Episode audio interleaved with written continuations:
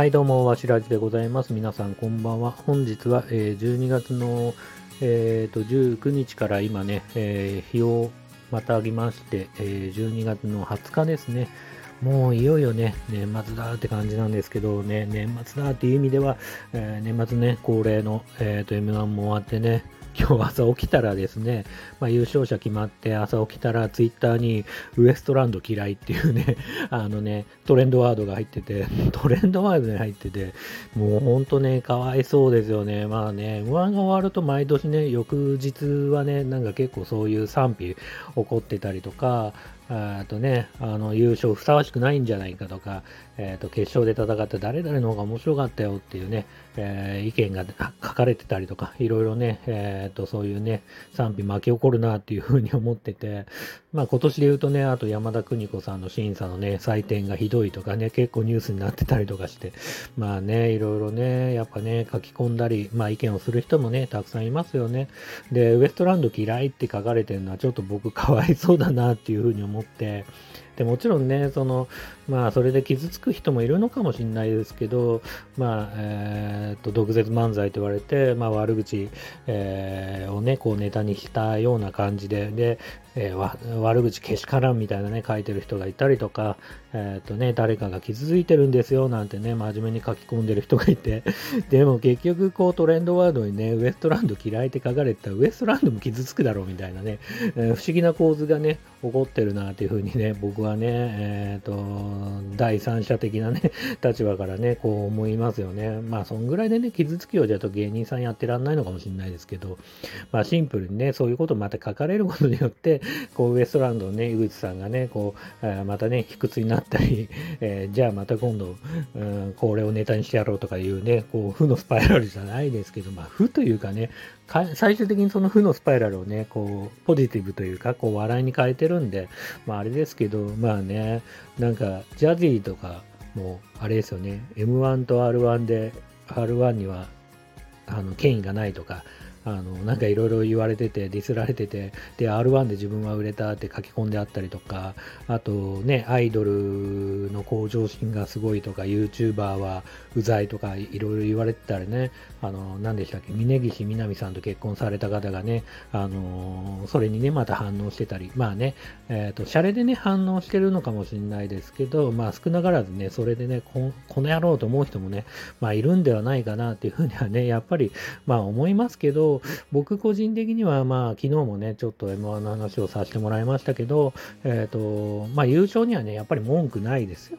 で、もちろんね、さやかのネタもすごいなっていう、素直にね、素人ながらにすごいなっていうふうに思ったし、ロングコートダディのネタももちろんね、あの、面白いし、まあそれ以外のね、コンコンビのね、えネタもすごく面白いなっていうふうに思いますけど、まあ優勝にはね、やっぱり文句がないっていうか、まああそこに出てる時点で誰がね、優勝してもおかしくない。おかしくないですし、まあなんだろうな、まあ審査員が決めたことで、まあね、えー、と好みとかいろんなね技術とかちょっとわかんない部分もありますけどいろいろねありながらあ決めてることなんで国民の声がどうだっていうのはもちろんねちょっともちろんあるかもしれないですけど、そこにはね、僕は個人的には文句がなくて、で、すごく重要だと思ってるのは、えっ、と、そのね、チャンピオンが、この1年どういう立ち振る舞いで、えーチャンピオンらしい活躍をね、見せるかっていうのが、またね、この M1 の権威をね、またね、えー底上げしたり、え継続させたりっていうね、維持したりっていう部分のね、ポイントだと思うんで、まあ、チャンピオンらしくというか、えー、とウエストランドがね、またこの1年、えー、と活躍を見せるってことがね、すごく重要なんではないかなっていうふうには思ってるんで、あのウエストランド嫌いっていう方はね、ほんとかわいそうですよ。ちょっともう個人的にはね、まあそれはそれで話題になっていいのかな。うん、炎上してもね、えー、と話題になることがね、まあ重要っちゃ重要ですからね、まあ、うん、まあ難しいところですよね。ただ真剣にそれをやるのはちょっとね、笑っちゃいますね、僕個人的にはね。まああとね、そう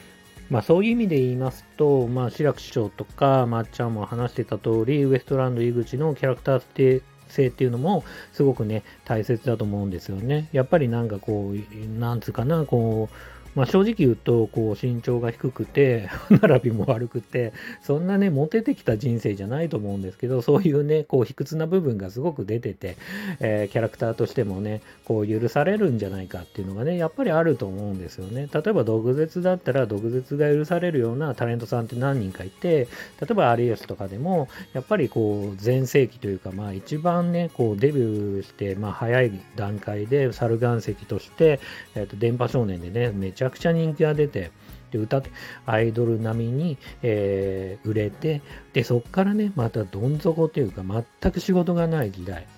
うん、ましてやね当時のね、まあ、有吉の日記をね、読んだことあるんですけど、まあ、太田プロだと多分あの手渡しで給料もらうって状態だったり、毎日電話で翌日のスケジュールを聞かされるんだけど、まあ、それがね、日に日に仕事が減ってって、で、まあ、最終的にはゼロになって仕事がね、約7年間ぐらいね、こう苦労してる時代があって、で、そこからまたね、這い上がってきた有吉っていうのをね、なんとなく僕らは知ってるわけで、なんかこの毒舌も許してあげようみたいな、しょうがないよね、そりゃ卑屈になるよね、みたいなね。えっ、ー、と、だって一発当てた後にまた仕事がなくなるって世間の目とかいろんなこと考えたら結構やっぱりあいつ俺のこと馬鹿にしてんじゃねえかとか思ったりとかすると思うんですよね。まあそういうのがやっぱりいろいろこう毒舌につながってきたのかなっていうふうにも思いますしね。うん、こっちはね、こう、おじさんたちはね、それを知ってるからなんかついつい許してしまうし、まあ、有吉で言うと、こう、やっぱりね、ゲラでね、こう、芸人さんの笑い、多分、おそらくすごい好きなんだろうなっていうのが伝わってきて、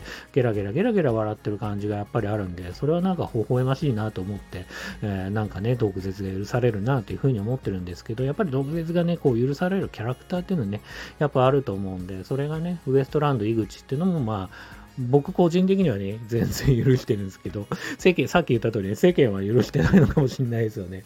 それはね、ちょっとね、これからまだね、えー、キャラクターをね、いろいろ知ってもらって、どんどんどんどんね、あの、なんか、そういうのも面白いよね、みたいなね、感じになってくるのかなっていうふうにはね、思いますよね。うん。はい。というわけで、えー、今日はね、そんな感じでございます。最後までね、聞いてくださった方々ありがとうございます。素人のね、お笑い論になっちゃいましたけど、えー、それではまたおやすみなさい。